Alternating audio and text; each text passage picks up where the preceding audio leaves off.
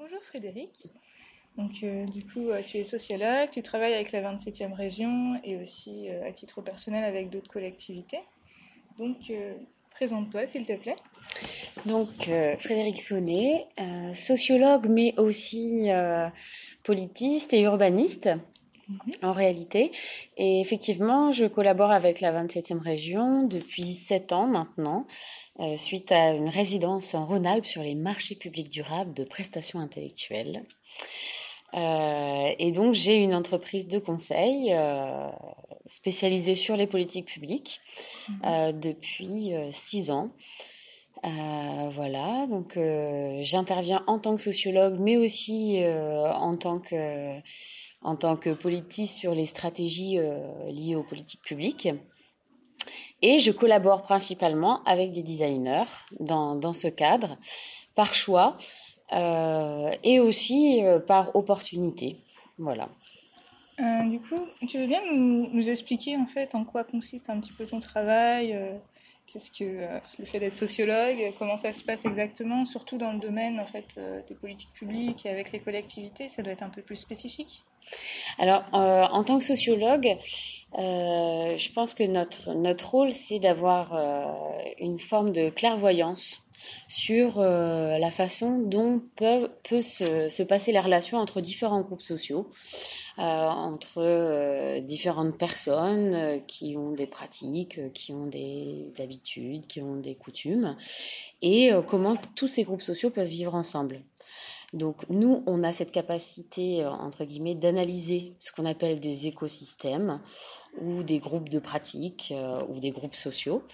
Et euh, dans le cadre des politiques publiques, c'est assez essentiel parce que euh, de façon assez traditionnelle, les politiques publiques ont un ressort universaliste, c'est-à-dire qu'on essaie de faire en sorte que ces politiques puissent s'adresser à, chacun, mais aussi à tous. Voilà. Et donc la sociologie là-dedans va venir spécifier en fait le, le fonctionnement, les pratiques et le besoin des différents groupes. Euh, et dans ce cadre-là, on s'intègre beaucoup à, tout ce qui est conception des politiques publiques et identification des besoins. D'accord. Et à titre personnel, en fait, pourquoi tu as choisi en fait ce domaine? Alors, c'est assez. Euh, je pense que j'ai toujours aimé les gens déjà. Je pense qu'ils m'apportent beaucoup. Euh, les discussions que je peux avoir avec absolument chaque personne que je rencontre euh, souvent me, me, me, posent des questions et font que ces questions résonnent longtemps. Euh, donc j'ai un vrai intérêt pour, euh, pour l'humain et aussi pour ce que globalement on peut appeler le vivre ensemble, mais une forme d'harmonie, comme dans la musique. Voilà. Donc comment en fait des, des instruments, des, des éléments d'une société peuvent résonner de façon harmonieuse ensemble. Et euh, suite à ça, en fait, quelles ont été les étapes clés en fait de ton parcours qui t'ont permis en fait d'exercer dans ce domaine? Alors, en tant que sociologue, euh, c'est assez étrange parce que moi, à la base, euh, j'ai eu un cursus qui a commencé par une hypocagne, donc lettres, ensuite sciences politiques à Lyon, où je me suis spécialisée en politique et communication. et puis derrière, j'ai découvert la sociologie et donc j'ai intégré euh, la sociologie de la chose publique euh, à Lyon 2. Et ensuite, je me suis retournée vers l'urbanisme parce que justement, j'avais travaillé sur euh, l'éducation à l'environnement urbain. Et donc, comment en fait, on peut faire en sorte que les habitants d'une ville comprennent la ville, la respectent, l'entretiennent et l'aiment en fait. Voilà. Donc, dans, dans ce parcours-là, euh, c'est vrai que je m'attendais pas à exercer en tant que sociologue. Euh, particulièrement. Euh, et pour finir, euh, je me suis quand même rendu compte au fur et à mesure que mon sens de l'observation, mon sens de l'analyse, mon sens de mes capacités à mettre en lien des éléments très très différents, très variés, et la, facilité que j'avais à pouvoir rentrer en contact avec différents types de personnes qui me ressemblent pas du tout, était vraiment une des qualités que je préférais chez moi, enfin des qualités de façon générale et qui ont fait que je me suis remise sur la, sur la sociologie. En sachant aussi que j'ai eu une expérience de six ans dans une collectivité territoriale où je travaillais euh, sur les questions de développement durable et donc mhm. notamment sur tous les usages dans les bâtiments haute qualité environnementale. Et, de fait, ces, ces, éléments vraiment propres à la sociologie et à la méthode sociologique et euh, d'autre part à la politique, donc le vivre ensemble, sont mhm. venus en fait se, se rejoindre spontanément quand j'ai pensé créer une activité. D'accord, donc en fait tu as un parcours qui est quand même assez cohérent vu que tu connais assez bien ton terrain et en même temps bah, la sociologie, on sent une appétence pour ça. Et selon toi, en fait, quelles sont les qualités essentielles d'un sociologue en fait, dans, dans ce domaine-là? Peut-être pour moi, la qualité la plus importante, c'est d'avoir euh, conscience, de, conscience de soi. D'accord. C'est-à-dire de ses préjugés, euh, des, choses qu'on va intégrer dans les études euh, sans s'en rendre compte, euh, parfois. et donc, c'est d'être le plus, le plus objectif possible sur sa propre subjectivité. Et euh, comment tu fais, on va dire, concrètement pour euh, acquérir une certaine objectivité sur ta propre subjectivité? Bah, Disons que moi, j'ai tendance à, faire tremplin, à utiliser en fait toutes ces petites failles ou toutes ces petites ces pensées personnelles, ces a priori, ces préjugés, comme des tremplins pour, euh, pour questionner quelque chose. Et c'est en cela que je me trouve assez facilement dans le travail avec des designers mmh. qui ont aussi pas mal cette, cette cette caractéristique en fait de poser euh, très spontanément des questions euh, qui ont l'air un peu naïves mais qui ne le sont pas forcément. Et donc de venir interroger leur propre représentation des objets sur lesquels ils travaillent. Voilà. Donc euh, j'essaie d'utiliser ma naïveté et d'avoir conscience de celle-ci. Ce qui fait que je suis de moins en moins naïve. C'est intéressant. Et du coup qu'est-ce que en fait ça t'apporte? Ce domaine-là en fait le fait de travailler au contact de designers de collectivités alors vraiment, euh, au contact des collectivités, euh, je pense que c'est plus euh, une, une, relation à mon envie de faire partie de cette société et de proposer quelque chose. C'est une forme d'engagement que j'ai. Mhm. Parce que par ailleurs, je suis musicienne, donc j'ai vraiment deux activités très distinctes. Et pour moi, le conseil, c'est une forme d'activité militante pour mettre mes compétences au service bah, de, de, ce groupe auquel j'appartiens, de ces groupes. Euh, et après, travailler avec des designers, plus spécifiquement, ça m'aide à matérialiser la, la pensée. Et je pense que ça, c'est quelque chose qui vient, qui a un vrai plus dans l'action publique, c'est-à-dire comment euh, rendre tangible une pensée, un concept, et la partager avec le plus grand nombre. Mhm. Euh, bah pour poursuivre là-dessus, comment en fait tu vas travailler en fait concrètement en fait? Comment tu collabores avec des designers et des institutions? Dire comment ça se passe votre relation? Est-ce que c'est eux qui viennent te voir? Est-ce que euh, tout de suite ils mettent un designer pour collaborer avec toi? Ou est-ce que parfois tu collabores toute seule? Alors, parfois, euh, oui, j'ai des missions que je fais en tant que sociologue où je vais plus être euh, sur, sur de la recherche-action. Mhm. Donc vraiment sur l'exploration d'un périmètre de recherche avec l'analyse des différents acteurs qu'ils composent, leur type d'interaction. Euh, leurs ambitions propres et collectives, et donc comment euh, mettre en dialogue ces acteurs pour créer quelque chose. Voilà des mhm. propositions. Euh, étant donné que j'ai un temps de travail relativement limité en tant que sociologue, je préfère collaborer avec des designers, d'une part parce que j'aime pas trop travailler seul. Mhm. je trouve ça toujours plus intéressant de confronter des idées et, et de les remettre en question dans, dans un un mouvement en fait. Euh, et, j'aime travailler avec des designers, donc euh, je, privilégie et je dis oui à ces collaborations-là. Pour ce qui est en fait de la relation à la collectivité territoriale, je pense que aujourd'hui les collectivités, elles appellent du design Mhm. Et elles se rendent compte qu'en fait, euh, le couple socio-design est, très intéressant dans ce qu'il va produire, parce que aussi les sociologues ont, une conscience de la chose commune, euh, de l'historicité aussi euh, des, processus publics, des processus de conception des politiques publiques, qui, qui, qui contrebalancent aussi l'effet un peu naïf et dans le sens positif hein, mais du mhm. designer. C'est-à-dire on va pas tout réinventer parce que il y a un passé euh, voilà et mhm. puis il y a des y a des choses qu'on sait déjà. Voilà. Donc nous on vient nourrir en fait le processus en design de politique publique euh, par des recherches donc documentaire, euh, historique, euh, analytique sur, euh, sur le champ social, aussi sur la controverse politique, pour finir, quelles sont les valeurs qui peuvent être portées par les uns, les autres, et comment on va trouver un système, une organisation ou un service qui va correspondre aux besoins du groupe social qu'on va, qu'on va identifier, par exemple. Et non, c'était clair. Et du coup, tu interviens plutôt euh, en amont, en aval, pendant ou tout au long du processus? Alors moi, je préfère toujours intervenir tout au long du processus mhm. parce que j'ai plus, plus cette, euh, cette corde à mon arc d'être, de, de, savoir gérer un projet de A à Z. Mhm. Euh, mais sur, si on m'appelle sur une partie du processus, je vais plutôt être sur le, le départ, c'est-à-dire mhm. cerner les différentes problématiques que peut, que peut recouvrir une question. Euh, organiser tout le travail de recherche sur le terrain, donc ce qu'on va appeler euh, des résidences, des immersions, mhm. ou nous de l'observation de terrain. Euh, et puis et puis venir décortiquer justement tous ces écosystèmes d'acteurs, leurs enjeux, leurs interactions, leurs représentations, là où ils se rencontrent, là où ils vont être plus éloignés.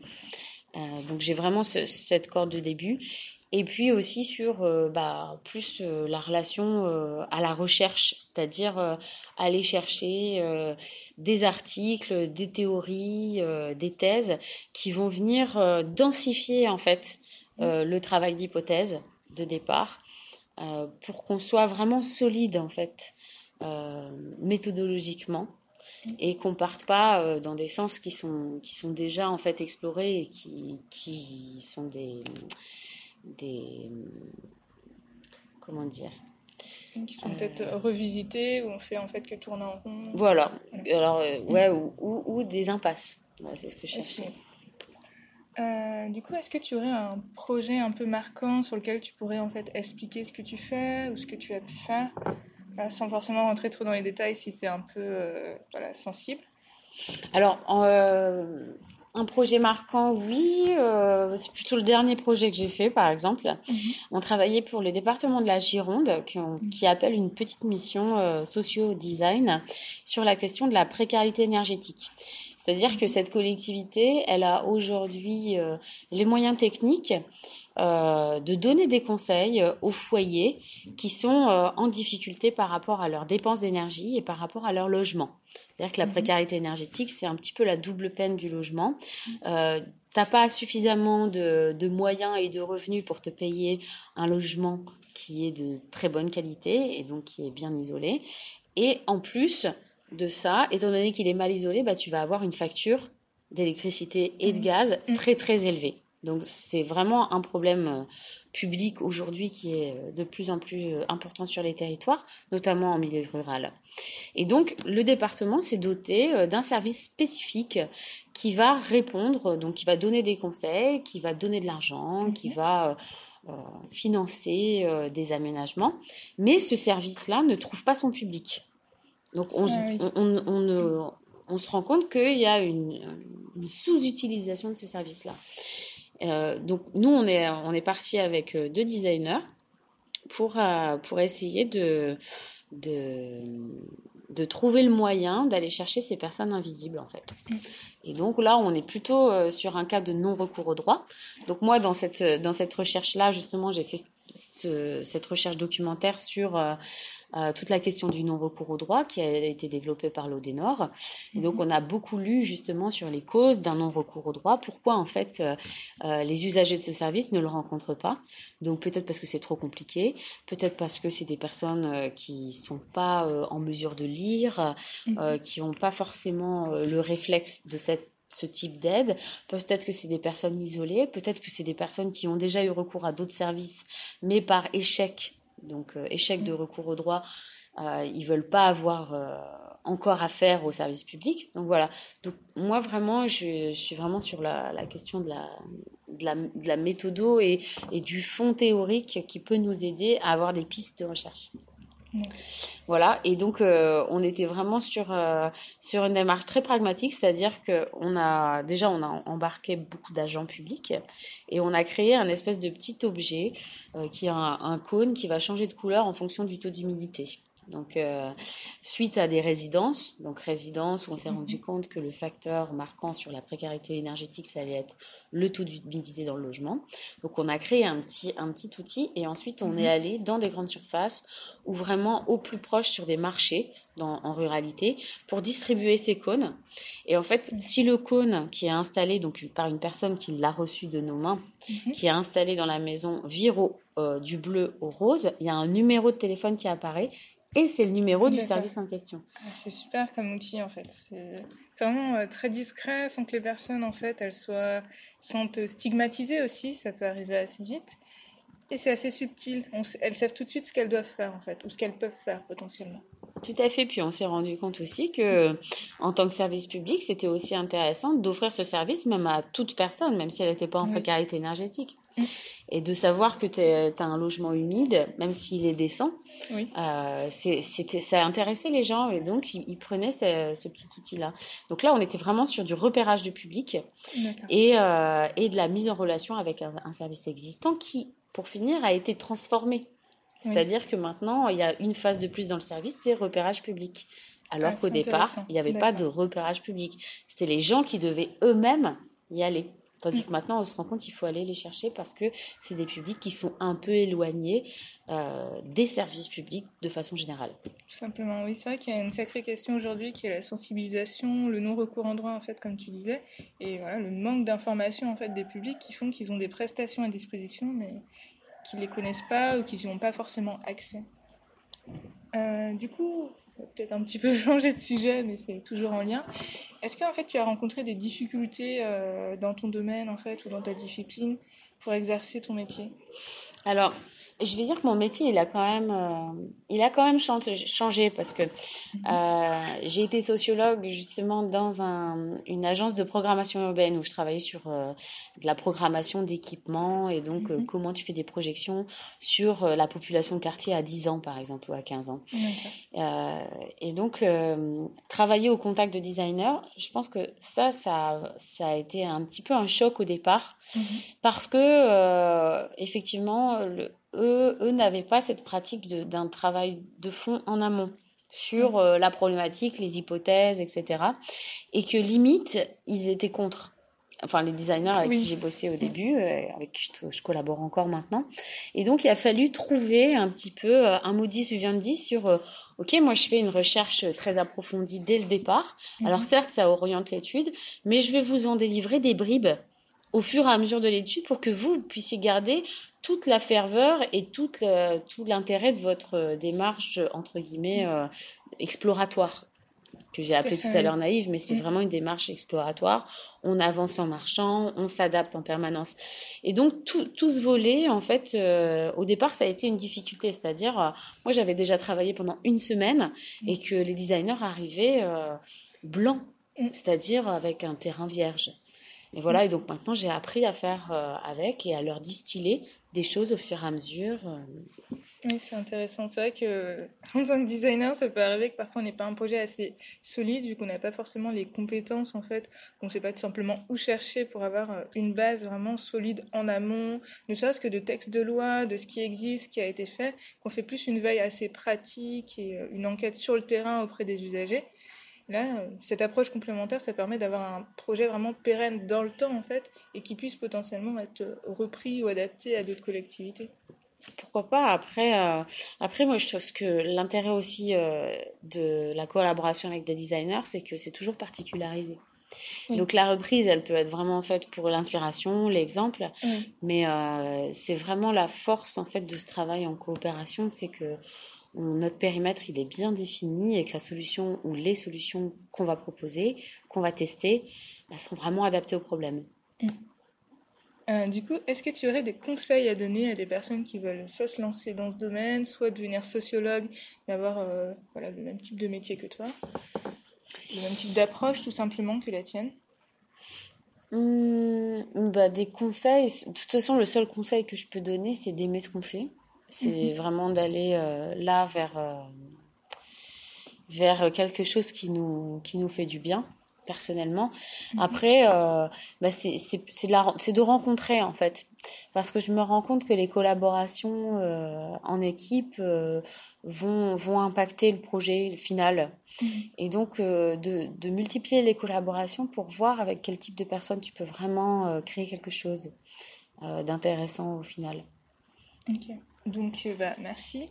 On va conclure. Donc, euh, pour conclure, qu'est-ce que, enfin, quel regard portes-tu sur euh, ta profession actuellement, sur euh, l'évolution, ce que ça va devenir? Comment en fait est-ce que tu te projettes en fait, si tu, si tu y arrives Eh ben, en fait, moi, je, je suis pas, je suis sociologue praticienne, comme on dit. C'est-à-dire que mhm. je suis pas une chercheuse, même si la plupart des, des, dossiers que je, je, mène en design de politique publique sont plus des recherches-actions, en fait, qui mhm. vont produire des savoirs. Et j'ai l'impression que euh, y aura de plus en plus en fait de sociologues praticiens, de, mhm. personnes qui sont en, cap en capacité de mettre à profit euh, euh, les méthodes de l'analyse sociologique, les méthodes aussi de d'observation bah, du monde social, etc., et du monde politique pour le coup. Mhm. Euh, et donc j'ai l'impression que ça ouvre aussi un champ euh, plus large euh, au métier de sociologue, mhm. qui, qui ne serait pas confiné aussi sur de la recherche, de la recherche universitaire, qui est super, mais c'est très complémentaire avec de l'action pratique. Mhm. Voilà. Du coup, tu penses que c'est une nécessité aujourd'hui que ce métier évolue vers ça potentiellement? Pas forcément. Hein. Mm. En tout cas, moi, c'est la place que j'ai trouvée euh, dans ce métier. C'était à cet endroit-là, euh, sur des projets euh, très, très, très concrets. et pour finir, je suis très dépendante des, des sociologues qui font de la recherche universitaire parce que parce que c'est eux qui m'apportent la matière en fait. En fait, c'est tout un écosystème, en fait, et vous êtes tous interdépendants, si on peut dire ça. Ah bah, ça, c'est, ça, c'est une certitude, hein, de plus en plus. Après, euh, je sais que les sociologues praticiens n'ont pas forcément la même aura, euh, c'est-à-dire on n'a pas fait de thèse, forcément, ou il y en a qui en ont fait, d'ailleurs, hein. euh, mais par contre, on maîtrise les outils de la sociologie, et, et je pense qu'on est très confronté à quelque chose de très pragmatique, en fait comment mhm. faire faire et c'est là où les designers euh, entrent en jeu euh, de façon magistrale parce qu'ils arrivent à concrétiser à rendre tangible euh, des idées des intuitions des hypothèses des, des solutions observées D'accord. Et du coup, ça serait le faire serait potentiellement quelque chose que tu aimerais pousser davantage ou améliorer dans ta pratique? Mmh, bah, Aujourd'hui, je pense que c'est déjà pas mal en fait. Hein. Mmh. Non, ce que je pourrais améliorer dans ma pratique, par exemple, euh, c'est de prendre euh, encore plus de temps euh, sur chaque mission pour, pour faire du, encore plus de terrain, en fait. Plus de terrain parce que je trouve que les, les missions peut-être sous-estiment un petit peu ce volet-là en ce moment. Voilà, donc c'est plutôt d'imposer qu'il y ait beaucoup plus de terrain et des terrains plus longs, en fait, sur un temps plus long d'observation. Mais ça dépend pas de nous, ça dépend des gens qui appellent nos services. Oui, c'est sûr que c'est souvent des temporalités qui sont un peu assez courtes, un peu pressées, alors que la procédure, voilà, par exemple, un projet peut durer 2-3 ans, mais euh, le temps de l'étude est assez restreint en fait. Donc il peut y avoir pas mal d'évolutions entre temps. Ouais. Mm. Et donc, comment euh, mettre en place des petits systèmes d'évaluation et de réobservation des usages changeants, etc. Je pense que c'est ça qui, qui serait souhaitable euh, peut-être aujourd'hui. Et c'est parfait, du coup, ça conclut ma, ma dernière question. C'est comment tu penses en fait pouvoir pérenniser ou évaluer en fait cette démarche de design de politique publique ou cette collaboration avec les institutions? Parce que certaines personnes pensent que c'est un peu une sorte d'effet de mode en fait, avec mm. tout ce qui est design thinking, euh, voilà, méthode innovation sociale et tout ça. C'est plein de grands mots en fait qui recouvrent une certaine réalité. Mais comment faire en fait pour que ça soit vraiment pérennisé et qu'il y ait une sorte de durabilité en fait dans le temps? En fait, je pense que déjà la formation qu'on peut faire euh, dans les administrations peut concourir à ce qu'il y ait une pérennité. Mm. Mais la, de toute façon, peut-être c'est un effet de mode, mais tant mieux. Tant mieux si c'est un effet de mode et tant mieux si cette mode, elle peut effectivement s'installer. Parce que le design thinking ou le fait de la, de la co-conception, de l'intelligence collective, etc., c'est ce dont ont besoin les collectivités aujourd'hui. Elles ont besoin d'expression, de liberté euh, pour leurs agents, pour euh, leur cerveau en fait, hein, et, elles ont besoin de, choses très pratiques pour leur corps. Je pense que on, est, on a changé d'état pour l'administration. On, doit absolument changer d'état au risque de que cette administration périclite ou qu'elle devienne juste fantoche. Euh, moi, j'ai l'impression que ça s'arrête pas à la question du design, en fait. C'est juste euh, avoir conscience euh, qu'il y a des solutions multiples mhm. voilà, pour, euh, pour un problème. Et, et, maintenir, en fait, cette réinterrogation permanente de l'administration sur ses propres pratiques. Bon, bah, merci beaucoup, Frédéric. Avec plaisir. Pour cet entretien.